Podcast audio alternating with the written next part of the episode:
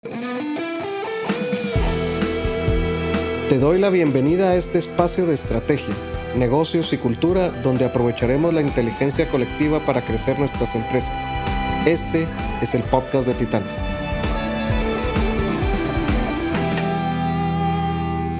Hola, buenas tardes a todos. Es un gusto tenerlos en un nuevo episodio más de nuestro podcast de Titanes de Estrategia Ejecución. Y hoy me acompaña Rodrigo Lavé, CEO de Prohigiene Guatemala y empresario desde hace muchos años, eh, muy exitoso, eh, con muchas historias que nos va a contar hoy de la trayectoria que ha tenido y a quien conocemos también de hace algunos años, trabajamos juntos, uh, le tenemos un cariño muy especial y admiración también por todo lo que logra, el enfoque hacia la gente que tiene. Así que Rodrigo, bienvenido. Me da mucho gusto que hayas aceptado el estar con nosotros el día de hoy y esta es tu casa. Para empezar, Rodrigo, me gustaría contarte, bueno, la, comunidad que estamos, con la que trabajamos nosotros es de entrepreneurs, empresarios de distintos tamaños de empresa, que lo que buscamos es cómo crecer nuestros negocios, cómo ser rentables, generar liquidez, cómo tener tiempo, disfrutar este proceso de ser empresarios y creo que tú tienes muchas cosas que te han llevado hasta donde estás hoy y podemos tener mucho aprendizaje de ti. Así que me gustaría empezar conociendo un poco de tu trayectoria, de la trayectoria de Prohigiene, de dónde venía, quién es ahora y acerca de ti, de tu gestión como, como CEO y como entrepreneur. Excelente, José. Muchísimas gracias. Buenas tardes ahí. De verdad te agradezco por, por la invitación que me haces y que pues de alguna manera espero que, que, la información que yo pueda compartir pues sea útil a todos los que, los que van a estar aquí presentes y escuchando. Pues te cuento un poco, eh, antes que nada, de mi persona. Como Rodrigo Lavé, eh, soy un ingeniero industrial egresado de la Universidad Rafael Andívar. Eh, luego obtuve un MBA en la Universidad de Valparaíso de Chile, que se recibía aquí. Y en mis inicios, te digo, voy para 20 años de estar aquí en lo que hoy en día es Prohigiene Guatemala. Iniciamos en el año de 1999. Yo en ese entonces todavía eh, estaba en la universidad, precisamente, y me encontraba en una época de mi vida en donde mm, tenía que realmente subsistir. O sea, de alguna manera tenía que sobrevivir. Estaba dedicándome a vender absolutamente cualquier artículo y cualquier oportunidad que se me viniera eh, atendía en ese momento eh, gasolineras, era jefe de compras en una cafetalera, estaba vendiendo celulares de distintas empresas y la oportunidad que se me viniera yo tenía que ver de alguna manera cómo subsistía económicamente. En ese entonces se me viene la oportunidad de vender un producto eh, que era muy poco conocido en el mercado. Aquí en Guatemala existía una única empresa que lo distribuía, yo no lo conocía y era un sistema que en ese entonces se le llamaba de goteo para controlar el mal olor en baños. Es entonces cuando en ese momento, debido a la necesidad que yo tenía, eh, mi primo es el que trae esta oportunidad de negocio aquí a Guatemala, cosa que ya existía en El Salvador tres años antes. Y por el crecimiento que estaba teniendo en El Salvador, se da la oportunidad de que se distribuya aquí en Guatemala. Entonces viene eh, él a buscar oportunidades de cómo hacerlo crecer. Me llama, me dice que necesita que se venda el producto. Yo que estaba vendiendo lo que se me pusiera, pues obviamente acepto. Y de alguna manera empecé, eh, o sea, se trataba de que yo llegaba con mi vehículo a la empresa, cargaba el, el baúl del carro con un montón de dispensadores y salía a la calle a tocar puerta en puerta a ver cómo colocaba este producto muy poco conocido, prácticamente no se sabía para qué servía y era un reto que el mercado llevaba 50 años de no tener la necesidad de poner algo en el baño, porque ahora iba a tener la necesidad de hacerlo? Entonces nos empieza a tocar abrir esa brecha. Estuve aproximadamente seis meses tocando puerta en puerta, ofreciendo el producto completamente gratuito para instalarlo. Y así sucesivamente me fui desarrollando, fui finalizando mi carrera universitaria paralelamente y realmente me empezó a llamar muchísimo más la atención dedicarme a mi carrera y a algún puesto administrativo. En ese entonces inmediatamente no se da la oportunidad dentro de la empresa que en sus orígenes se llamaba distribuidora PAR. Me retiro durante seis meses y a los seis meses se da la oportunidad de que yo regrese ya en un puesto administrativo. Entonces regreso a, a la empresa ya como gerente general. Éramos un equipo de cuatro personas, básicamente, atendiendo muy pocos clientes en el mercado. Y así inicia mi carrera dentro de distribuidora PAR. Más o menos durante nueve, diez años estuvimos manejando el producto de un proveedor norteamericano con obviamente crecimientos interesantes, nos manteníamos económicamente estables, teníamos ciertos problemas financieros como cualquier empresa que empieza a tener, pero de alguna manera nos dimos cuenta y a los 10 años conocemos a lo que es hoy en día la marca Prohigiene como marca, em, ahí sí que latinoamericana. Y vimos que realmente eh, era una empresa que venía con una distinta visión, que venía con valores muy parecidos a los que nosotros estábamos queriendo implementar dentro de nuestra organización. Y viene un gran, una gran disyuntiva dentro de nuestro negocio y decisión que es, bueno, traíamos 10 años de ser exitosos a nuestra forma de verlo, con un proveedor importante americano, una empresa muy grande, pero decidimos cambiarnos decidimos que Prohigiene iba muchísimo más alineado a lo que nosotros como seres humanos queríamos dentro de una organización. Tenían la misma visión que nosotros, iban con los mismos valores que nosotros y vimos que se alineaban perfectamente a lo que nosotros queríamos. En ese entonces es cuando nos convertimos a Prohigiene, desde el año 2008 aproximadamente hasta la fecha. Em, hemos realmente implementado una calidez humana, que es a lo que nosotros mayor importancia le hemos querido dar, que es a la gente, cosa que antes no lo hacíamos de una manera tan profesional y con lineamientos bien claros como los que Prohigiene traía. Desde entonces em, hemos tenido crecimientos interesantes en la región. Como te digo, durante 10 años nos manteníamos solos aquí en el mercado de Guatemala, por ejemplo, y desde que aprendimos que habían otras formas de hacer los negocios en donde pudimos reforzar y aumentar la forma en que nosotros tratábamos a nuestros colaboradores, en la forma en que impulsábamos nuestra cultura, pues hoy en día te puedo decir, tenemos operaciones en El Salvador, Guatemala, Costa Rica, tenemos presencia en Miami y hoy en día ya tenemos tres operaciones en Ciudad de México y tenemos el reto de abrir tres más esta operación solo, esta operación de ustedes, de la misma operación de Guatemala, no de la Así es. Sí, correcto. Nosotros como grupo, o sea, nos tuvimos que convertir en grupo realmente por la oportunidad que se nos dio y por el buen desempeño que estábamos teniendo en el mercado salvadoreño y guatemalteco, pues se nos da la oportunidad de abrir estos mercados que te menciono.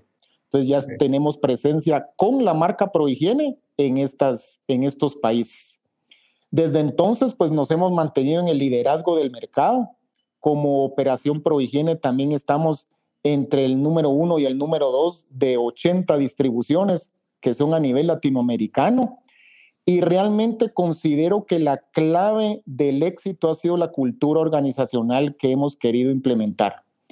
Eh, realmente Prohigiene como tal para nosotros fue un ejemplo de esa cultura en donde en el momento que uno llegaba a conocerlos, en el momento en el que anualmente tenemos una convención latinoamericana que se lleva a cabo en Buenos Aires, nos dimos cuenta que el trato humano era algo completamente diferente a lo que uno miraba en cualquier otra organización. Calidez humana, apoyo, trabajo en equipo, eh, compartir información, que muchas veces es un celo eh, compartir las cosas que han sido exitosas para ti para que otros lo sean. Esto en, en Prohigiene es totalmente diferente. Entonces, con los años nosotros fuimos aprendiendo todo este tipo de situaciones, todo este tipo de actividades, formas de pensar, formas de tratar a los colaboradores. Y eso nos ha enseñado y nos ha ayudado hoy en día, pues, ser una de las mejores operaciones a nivel latinoamericano de la, de la franquicia.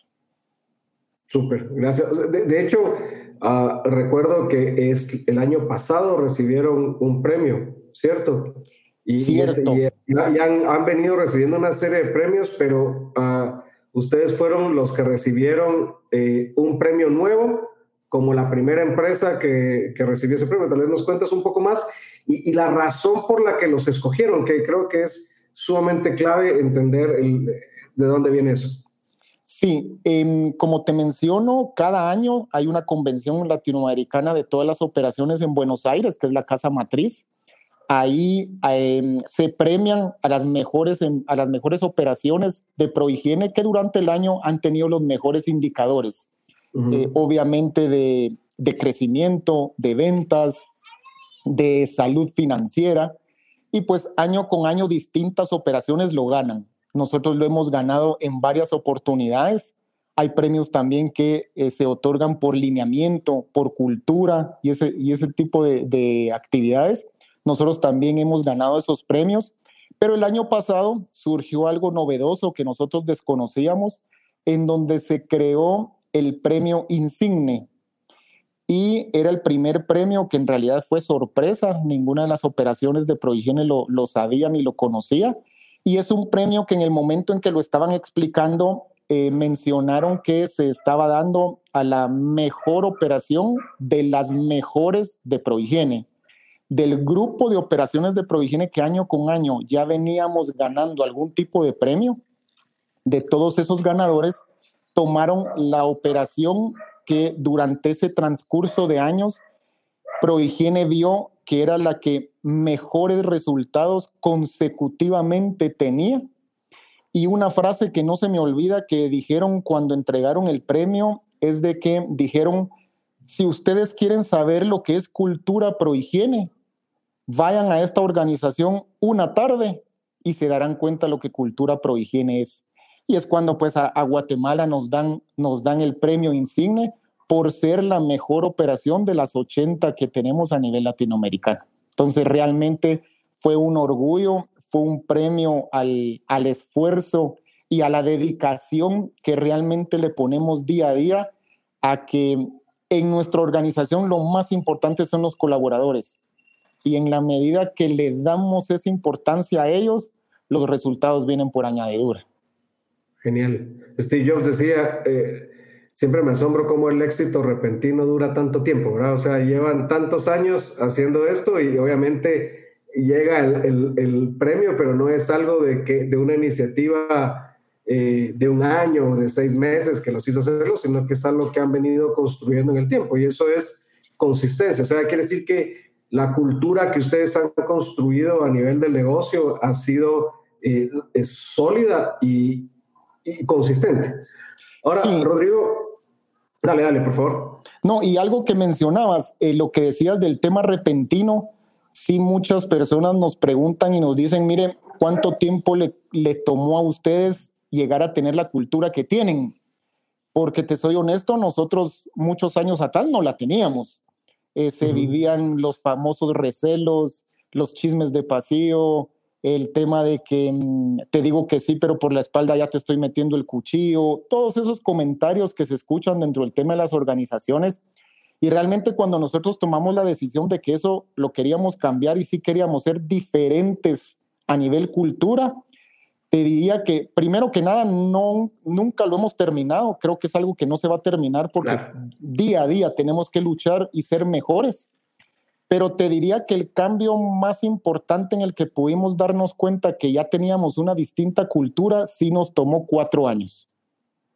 Okay. Entonces, sí no es ¿Cuatro algo, años de qué? ¿Cuatro, cuatro años, de qué? Cuatro años de estar apoyando a la gente, de estar queriendo hacer cambios de mentalidad, cambios de actitud, de atraer el talento adecuado que muchas veces no teníamos internamente de tener que dejar ir gente que definitivamente no iba acorde al alineamiento que nosotros queríamos en la cultura, independientemente estuviera teniendo los resultados numéricos exitosos, que muchas veces es un tema muy complicado. Eh, alguien sí. que te está dando los números, lo, lo querés mantener a costa de que no esté, no esté llenando el requisito de cultura. Y nosotros tomamos la decisión de que eso no podía ser de que le íbamos a dar mayor importancia a la cultura, aunque en el corto plazo, financieramente o en tema de KPIs, eso nos representara un problema. Entonces, en el día a día de estar luchando, de, en el sentido de, también te soy honesto, buscar asesores que nos apoyaran y en este caso, pues obviamente les doy aquí el agradecimiento a ustedes, en donde pues también son expertos en la materia. Nosotros también necesitábamos alguien que nos guiara. El apoyo que ustedes nos han dado ha sido espectacular y nos ha ayudado también para lograr hacer ese cambio. Entonces te diría que cuatro años es un tiempo en el que si alguien quisiera más o menos medirse, eso es lo que nos ha costado el cambio que hemos tenido. Buenísimo, o sea, es, un cambio que se puede hacer, o sea, intencionalmente ustedes hicieron una modificación en su cultura y dijeron, esto es lo que queremos vivir, esos son los valores que quiero tener y el que no esté alineado a esos valores, por muy productivo que sea, estoy dispuesto a asumir un golpe financiero antes de, de que se comprometa esa cultura. Antes de, que alguien le haga daño, prefiero pues, no tener ese resultado por un tiempo con tal de que se viva esta cultura. Totalmente. Y era sacrificar, te diría yo, el corto plazo versus el largo plazo. Exacto, que a veces es, muy difícil, ¿verdad? Y eso es lo que hoy en día nos, nos ha dado resultado, apuntarle al largo plazo y a la cultura, que soy un total creyente de que es lo más importante dentro de la organización. Así es, es, la base de tu estrategia, es la cultura y no, no al revés, ¿verdad? O sea, es, la, la estrategia va a cambiar, la estrategia es sumamente importante en el negocio, pero al final es la gente la que hace que las cosas pasen, ¿verdad? Entonces, eh, cultura es, es, eh, es, sumamente importante. Ahora, Rodrigo, digamos, todos estos años empiezan ustedes en un, eh, en, un nivel, podemos decir, eh, inicial, eh, viene del Salvador la oportunidad, cambian de marca, etcétera, pero, pero han tenido momentos en donde eran muy pequeños, van creciendo, tienen cierto tamaño, un tamaño importante que los permite a acceder a otra marca y acceder a otros recursos, pero aún así me imagino que pudieron haberse solo quedado en Guatemala y hoy Ah, están en Estados Unidos, están en México, están en, ciertos otros países. ¿Qué decisiones importantes tomaron a nivel de negocio, a nivel de estrategia que les permitiera ah, dar ese crecimiento? O sea, porque a veces la, inquietud es, eh, tengo que ser grande para poder crecer más, o, pero ustedes empezaron prácticamente de cero.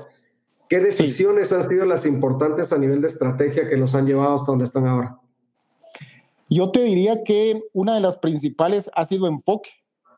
Nos pasó durante varios años y varias oportunidades aquí en Guatemala en donde de alguna manera perdíamos el enfoque de lo que realmente era nuestro core business, de alguna manera, en el sentido de que nosotros, como te mencioné, prestamos sistemas profesionales de higiene especialmente nuestro rubro más importante era baños en su momento, o ya nos estamos diversificando a otras áreas de las organizaciones, pero en ese momento en el que uno ve, bueno, estamos atendiendo baños, llegamos periódicamente a los baños de los clientes y llegamos periódicamente a cierta cantidad de clientes, pues nos es muy fácil darles otros productos. Si ya estamos en baños, pongamos papel, pongamos jabón, si ya estamos llegando a las oficinas, ah, demos café, demos otro montón de cosas que uno cree que hacen sentido y nos fuimos dando cuenta que eran estrategias equivocadas que nos hacían de alguna manera retroceder en ese cambio y en ese crecimiento económico que teníamos. Y algo que tal vez se me olvidó mencionarte atrás, en la estrategia probablemente muchas veces nos vamos a poder equivocar, siempre y cuando mantengamos nuestra cultura siendo lo más importante. Correcto. Y nos pasó. Cometimos muchos errores en estrategia, en decisiones de productos, de qué, de qué colocar. Y en el momento en el que también Prohigiene nos ayudó a tener un enfoque claro de cuál era nuestro negocio y respetarlo a rajatablas, eso nos dio también la salud financiera de poder empezar a buscar otros horizontes. Y en el momento en que esas oportunidades de mercado se empezaron a dar, pues obviamente también teníamos muy bien medido el riesgo de que ya sabíamos lo, te diría yo, lo sano de nuestro negocio, los seguros que estamos de nuestro negocio para podernos arriesgar a otros mercados. Y entonces ahí es en donde se empezaron a dar las, las oportunidades con el riesgo bien medido y logramos empezar a abrir estas oportunidades en los países que ya mencionaste.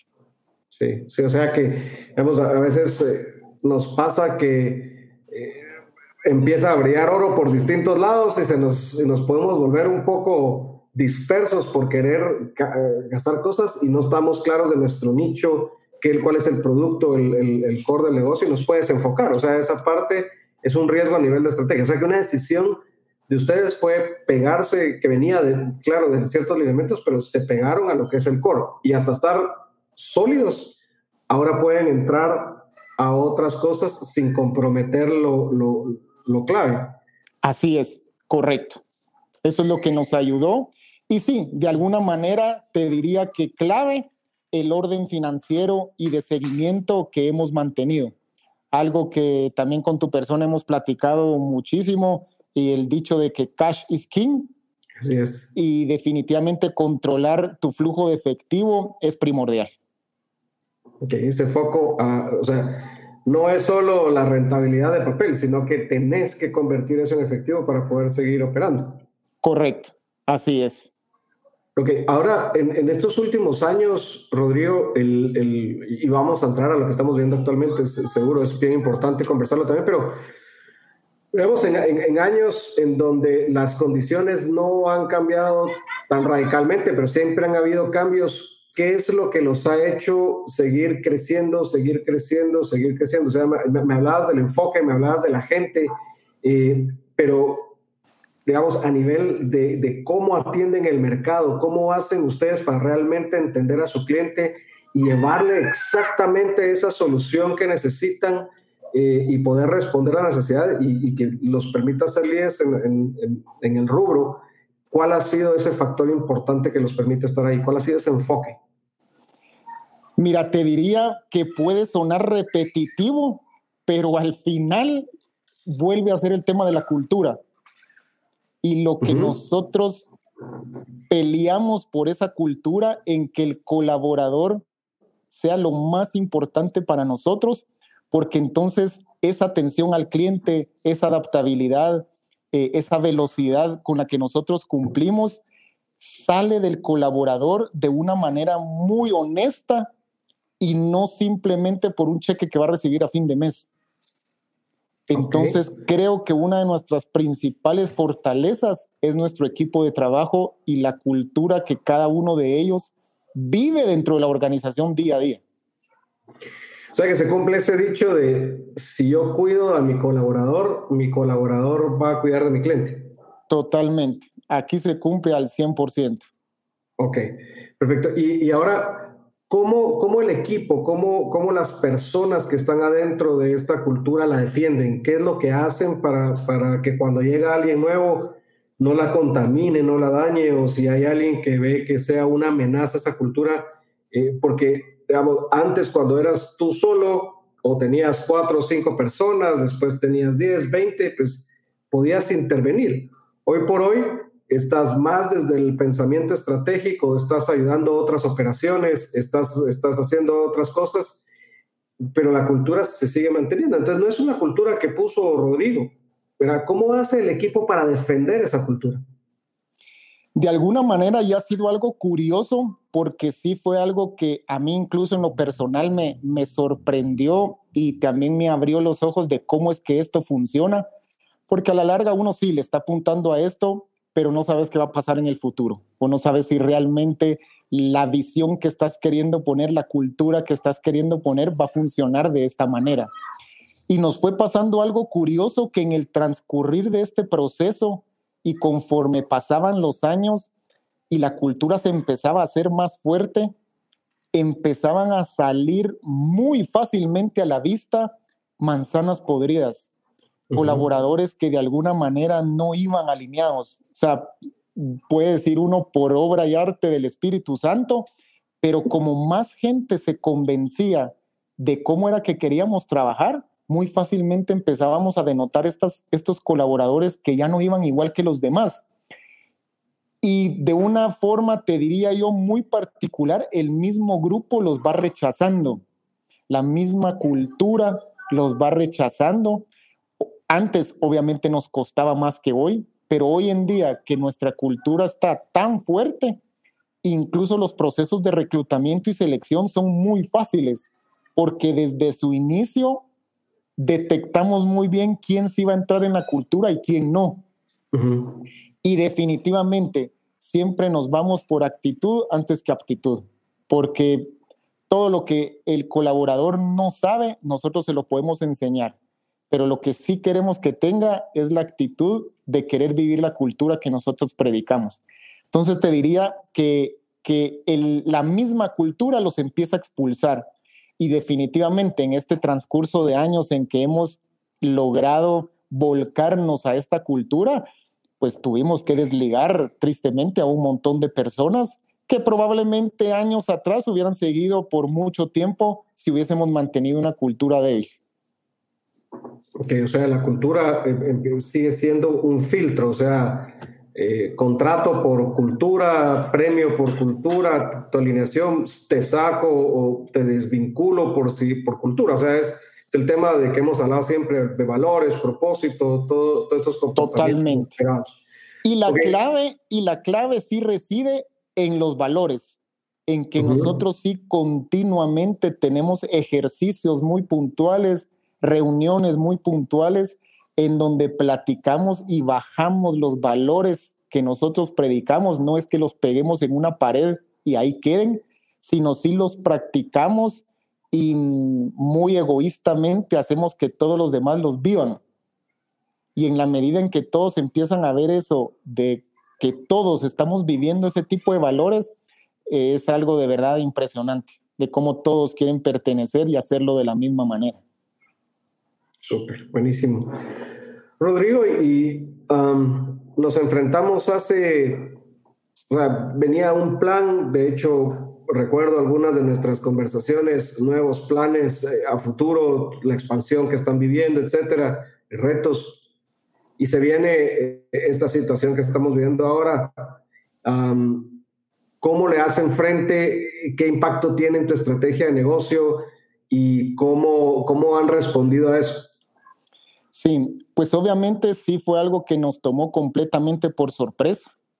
Te diría yo que algo que nosotros siempre platicábamos dentro del marco de servicio al cliente y que lo tomábamos nosotros como una fortaleza es que siempre hemos dicho que no son las empresas grandes las que se comen a las pequeñas, sino son los rápidos que se comen a los lentos, no importando el tamaño que tengas. Entonces nosotros siempre hemos tenido dentro de nuestras estrategias el podernos mover muy rápidamente, como te digo, dentro del marco de lo que es servicio al cliente. Pero en este momento en que sucede eso, y esto ya lo tenemos, que sucede esto del COVID, y eso ya lo tenemos dentro de nuestra cultura, nos fue de una manera muy fácil podernos adaptar y movernos rápidamente a organizar a nuestros colaboradores en un teletrabajo, por ejemplo, en donde te soy sincero, nuevamente la cultura vuelve a relucir, porque de los mismos colaboradores eh, yo, pongo mi, yo pongo mis objetos personales, yo presto mi laptop, aquí tengo internet, no importa, pero desde mañana yo puedo empezar a seguir atendiendo a mis clientes desde mi casa. Eh, o sea, de una manera tan espontánea en donde no exigían, sino al contrario, ofrecían para que la organización siguiera caminando, fue lo que nos ayudó a podernos adaptar rápidamente. Y te diría que la decisión eh, fue tomada un martes y un miércoles ya teníamos a todo el departamento comercial, a todo el departamento de operaciones instalado en sus casas y trabajando desde ahí. De una forma, como te digo, muy espontánea de mucho valor hacia la organización, que en lugar de esperar, mire qué computadora me va a dar, mire qué teléfono me va a dar, usaron sus laptops, usaron sus celulares, en lo que obviamente nosotros podíamos apoyarlos de otra manera y así empezaron a, empezamos a, a, continuar atendiendo a los clientes de una manera muy rápida. Entonces te diría que la adaptabilidad y la flexibilidad que ya teníamos dentro de nuestra cultura nos ayudó muchísimo. O sea, últimamente hemos estado trabajando con, con, distintos clientes todo este proceso y, y algo que hemos aprendido y, y, me lo lo confirma cada vez que, que te escucho decir estas cosas es eh, cuando el, el, el, equipo actúa como dueño de la organización y se preocupa por rescatarla, es, es pasan cosas extraordinarias. Porque eh, hay organizaciones en donde las personas están esperando que el liderazgo de la organización sea que venga a decirte, mira, ahora lo que toca hacer es esto, pero pero esos cambios de un día para otro no se pueden tomar eh, o accionar tan fácilmente si las personas no están genuinamente comprometidas a que la organización siga adelante, que nos apretamos, pero vemos qué hacemos. Definitivamente es esa actitud de actuar como dueños a todo nivel, ¿verdad? Es esa, ese, tema. Ahora, ¿qué, ¿qué, representa a nivel de mercado todo esto que está pasando? Eh, ¿Y, cómo están haciendo ustedes para superar las restricciones eh, que están haciendo de cara de entender más al cliente? a nivel estratégico, ¿cómo, cómo están abordando este tema? Lo principal que nosotros estamos tratando de hacer sí es mantener un canal completamente abierto con el cliente. Eh, definitivamente vimos que la comunicación hacia el cliente es lo más importante. Y entonces, pues obviamente ya tenemos un equipo de colaboradores que continuamente se encuentran haciendo encuestas con los clientes de satisfacción, de cómo los estamos atendiendo.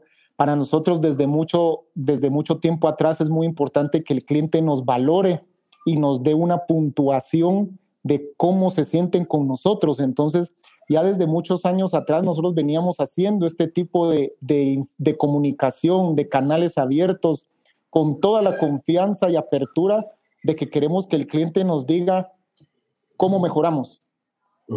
Todo el tiempo estamos pensando de cómo mejorar. Entonces, todo esto que ya traíamos de un tiempo atrás nos ayudó a que hoy en día, para continuar fidelizando al cliente, decidimos que en estos momentos de coyuntura y que muchos de nuestros clientes están sufriendo, nosotros premiarlos también con sistemas que no contaban y que sabemos que les va a ayudar para sobrellevar este tema y que tengan una mayor higiene en sus organizaciones. Entonces nos fue fácil mantener ese canal abierto de comunicación y apoyarlos en este momento. Ok, es, estar cerca del cliente, eh, no, todo es transaccional, no todo es venta, sino es entender qué necesita y los están acompañando con lo que pueden, con lo que ustedes son expertos y con lo que ustedes les dan, eso, eso están haciendo. Eh, ¿Cómo recibe, ¿Cómo recibe eso el mercado? Uy, muy bien. O sea, de verdad los clientes están muy agradecidos con nosotros porque saben que son momentos difíciles tanto para ellos como para nosotros, pero se dan cuenta que nuestro mayor interés y que es un interés genuino es de ayudarlos y de apoyarlos, no de como bien lo mencionabas, que sea algo transaccional y que queremos un retorno económico del mismo. Entonces, definitivamente lo han tomado muy bien. Ok. ¿Qué, qué ha significado a nivel de, obviamente, tal vez lo más evidente es eh, el, ir a casa y el cambio de procesos que se dedica a casa, pero a nivel de transformación como negocios, ¿cuáles han sido las partes más retadoras en este momento, Rodrigo, que, los ha hecho tener que aprender rápidamente, ajustarse, cambiar procesos. ¿Qué, qué ha sido lo más, lo, más fuerte que los ha movido a cambiarse? Yo te, bueno, definitivamente el primer tema financiero. Sea, definitivamente lo, que, lo que primero nos movió y nos hizo empezar a pensar fuera de la caja y buscar opciones era el tema financiero. Como reitero, y fue un tema que hablamos anteriormente, el orden que traíamos en nuestro manejo del flujo de efectivo y de darle la importancia al cash como que es el rey, eso definitivamente nos ayudó a estar preparados. Y pues obviamente ese mismo orden y tener una salud financiera estable, pues también nos abre las puertas a entidades bancarias para que nos ayuden financieramente. Entonces, ese sería el primer, el primer obstáculo que había que sobrepasar. Y te diría que el segundo es de que a pesar de que logramos adaptarnos rápidamente y todos los colaboradores inmediatamente lograron adaptarse en sus hogares y empezar a trabajar desde ahí, sí definitivamente cada uno tiene una distinta realidad en sus casas. Tenemos mamás solteras que les toca estar trabajando, pero que hoy en día tienen a sus hijos ahí presentes, que los tienen que atender, tienen a sus esposos eh, muchos viven con sus papás, abuelitos. Entonces te diría que el segundo reto ha sido poder acompañar a cada uno de nuestros colaboradores en ese proceso. Y nos ha tocado estar muy cerca de cada uno de ellos, platicándoles, preguntándoles cómo se sienten, siempre dentro del lineamiento de nuestra cultura, que lo más importante son nuestros colaboradores. Entonces darles esa importancia de que se sientan bien, porque lo que queremos es que se logren continuar desarrollando dentro de este ámbito de sus casas, que es completamente sorpresivo y nuevo. Sí, claro. Entonces, ese fue el segundo reto. Y el tercero definitivamente es que ya estando en un modelo remoto, mantener nuestra cultura siendo lo más importante. Entonces, ese ha sido el tercer reto. O sea, uno es proteger el efectivo es decir, cómo hacer para que siga ese orden financiero que ya traían, que les permite hacerlo, pero están protegiendo su efectivo, tener los flujos correctos, el estar cerca del colaborador como lo más importante, pero ya no cerca de cómo vas con tus métricas y cómo vas con tus prioridades, sino es más qué necesitas, o sea, entendiendo Correcto. Que, que, son personas con realidades diferentes y que no solo el reto de adaptarse a esta nueva realidad, lo, lo que significa como personas, el, reto del teletrabajo. Aparte, hay personas en sus casas que se están adaptando igual y eso es una lucha interesante. Entonces es, eh, es, un enfoque muy humano, muy, muy, cálido hacia las personas, o sea, lo que te entiendo. Correcto, así es. Rodrigo, si, si um, tuvieras la oportunidad de ver, eh, hablar con alguien que está inquieto de saber cómo, crecer, cómo seguir creciendo en estos tiempos, o, en los que vienen, porque ya sabemos que esto eh, vino para quedarse y es el y así van a seguir las cosas, nada va a ser igual, pero en, en, todos estos años de trayectoria que has pasado por altos, bajos, pero siempre has ido hacia adelante, ¿qué ha sido lo que más has aprendido a nivel de negocios? ¿Y qué es, cuál es tu mayor aprendizaje que le dirías a alguien? Mira, si una o dos cosas te puedes enfocar, te iría a hacer esto. ¿Qué sería? Te diría yo que mm, a tener una apertura con tus colaboradores, a fomentar esa cultura de apoyo, de calidez humana, porque en todas las decisiones o en todas las situaciones que nosotros hemos tenido dentro de la organización, muchas de las ideas y muchas de las acciones que implementamos no vienen de mi persona, vienen, vienen de cada uno de los colaboradores que están comprometidos y viven el día a día y que por lo mismo de la cultura quieren lo mejor para la organización porque hay una palabra que nosotros siempre decimos, somos una familia. Y entonces nosotros siempre vamos a querer lo mejor para nuestra familia. Entonces, todo ese tipo de decisiones van respaldadas porque viene con total honestidad, con total sinceridad de que va a ser lo mejor para la organización. Entonces, si hay algo en lo que te diría es el éxito de nosotros, es precisamente pensar primero en los colaboradores. Porque entonces ellos van a pensar primero en la organización. O sea, es, es, este enfoque que hablamos siempre, la cultura la compone la gente, el enfoque hacia las personas y ellos son los que se van a encargar de cuidar tu cliente, tu negocio y que las cosas pasen. Al final, definitivamente. Ellos son los que definen la estrategia y los que la ejecutan, o sea, y, ahí está el tema. Y como habilidad principal en este momento a, a, a ponerle atención, ¿cuál crees que es la capacidad más importante que como organizaciones tenemos que tener hoy para poder responder a, esta es el primera, la primera situación que se vive en tantos años pero me atrevería a decirte que no es la última y que vienen varias y probablemente bastante cercanas.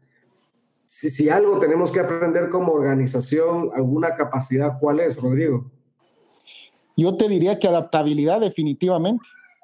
O sea, tener el tema de desaprender y volver a aprender, tener esa apertura de mente de que hay que cambiar, porque si no cambiamos, pues definitivamente nos morimos. Entonces te diría yo que eso es muy importante y el trabajo en equipo, porque si no tenés un equipo y un apoyo que de alguna manera va sobre la misma línea de pensamiento que llevo en lo particular y como equipo, va a ser muy difícil. Va a ser muy difícil el que te puedas adaptar, el que puedas tener nuevas ideas y busques la manera de lograr llevarlas a cabo, em, de que la gente esté comprometida y quiera hacer cosas distintas, aunque tengan que salir de su bolsa para apoyar al nuevo cambio de la organización, va a ser muy complicado. Entonces creería yo que flexibilidad, poderte adaptar y que haya un trabajo en equipo muy fuerte. Genial, genial. Y, con eso se le puede hacer frente a lo que venga. Totalmente, totalmente. Y lo hemos hablado en nuestras reuniones de, de gerentes y con mi equipo de liderazgo, en donde realmente la palabra cultura es algo que repetimos todo el tiempo y todo el tiempo decimos, miren qué increíble cómo nuestra cultura aquí nos empieza a devolver todo lo que hemos invertido. Ese compromiso, ese vamos para adelante, ese de esta vamos a salir mejor, eh, el estar luchando porque la familia como organización no desaparezca, es algo realmente impresionante y que sí lo llena uno de mucho orgullo. Genial, felicitaciones. Qué bueno, como, como dicen, o sea, cultura no es un tema romántico, sino que es un tema de, del negocio, ¿verdad? Es, es, el negocio, ¿verdad? La base de tu negocio. Porque igual de nada serviría que tuviéramos una excelente cultura sin estar cumpliendo KPIs. Claro, claro. Definitivamente. Pero, cumplir los KPIs a un costo humano altísimo, con gente desgastada, sufriendo, que tampoco es la forma como querés generar eh, esos beneficios. Totalmente, y que sí va a ser cortoplacista. Así es, no es sostenible. No es eh, sostenible. Esto, esto, esto que, que han construido ustedes durante los años, eh, ya la forma, como han reaccionado ante lo que se está viviendo hoy, fue automático, o sea, ya es el tema de cultura, no hubo que decirles hagamos esto, o sea, es así están reaccionando, esa adaptabilidad es resultado de lo que han invertido. Me gusta mucho lo que decís de que eh, viene el, el, retorno, o sea, de todo lo que han invertido. Y muchas organizaciones muchas veces no le quieren invertir tiempo o, recursos, y no son grandes, no, no, no es una cantidad de inversión en dinero, es es invertirle tu tiempo, es invertirle el estar pensando en la cultura, estar cuidando a la gente. Sin embargo, a veces eh, no lo ven y como dices, eh, se pueden tener resultados, para resultados solo de corto plazo, no sostenible en el tiempo. Definitivamente. Y de alguna manera, eh, lo estabas mencionando muy bien, son pequeños detalles que muchas veces ni siquiera son económicos, que hacen una gran diferencia. Y es que genuinamente invirtas tu tiempo en la gente. Porque definitivamente uno tiene 100 mil actividades, un montón de situaciones a las cuales que preocuparte, pero con un pequeño gesto de al entrar a la oficina, saludar a cada quien por su nombre y de una forma cálida y genuina, hace una gran diferencia. Desde ahí. Porque es una persona, no es un puesto de trabajo. Exactamente cuando vemos muchas historias de, eh, jefes, gerentes o gente que tiene a su cargo otros equipos en donde probablemente ni lo saludan. Así es, así es. Y, ahí está la clave. Y, genera otras cosas, ¿verdad? Totalmente. listo, buenísimo. Rodrigo, se nos acabó el tiempo. La verdad es que ni lo sentí. Uh, Siempre sentarme a conversar contigo se nos va el tiempo y, ¿verdad? y, avanza y avanza y avanza. Una reunión súper agradable. Me gustaría volverte a tener para seguir profundizando y más detalles de cultura, cómo podemos hacerlo. Te agradezco mucho. ¿Te gustaría hacer eh, algún cierre, alguna conclusión de todo esto que conversamos que pueda quedar para eh, los emprendedores, los empresarios que te estamos escuchando? Sí, muchísimas gracias, José. Antemano, pues te lo dije al inicio, gracias ahí por la invitación. Por supuesto que, como bien lo decías, ni sentimos el tiempo, yo muchísimo menos porque el tema de la cultura es algo que me apasiona, es algo que lo vivo día a día y que eh, es algo que pues definitivamente uno puede hablar horas de horas cuando has visto que es algo exitoso y que funciona. te diría yo que tal vez solo para cerrar, em, decirle a, cualquiera que, quiera entrar en este, en, este entrepreneur en, este tema de los negocios y, de iniciar una empresa, de que desde el día uno piense en su gente. Desde el día uno piense en cómo ese colaborador se va a hacer sentir mejor dentro de la organización y que al final es una familia. Tienen que pertenecer tienen que sentir que son una familia porque entonces la van a proteger a capa y espada. Buenísimo, muchas gracias. Qué buen cierre. Gracias, Rodrigo. Y a todos, gracias por acompañarnos en este nuevo episodio. Como siempre, recordarles que se registren en Cuarto de Estrategia, en nuestro grupo privado Facebook, en donde vamos a poder eh, compartir con ustedes más contenido. Y de nuevo, Rodrigo, tu casa virtual ahora Espero en algún momento poder volver a hacer un podcast físicamente, pero hoy los medios nos lo permiten, así que muchas gracias por el espacio, por el tiempo y por el conocimiento que nos compartiste generosamente el día de hoy. Perfecto, José, y más que bienvenido. Hasta luego. Gracias. gracias.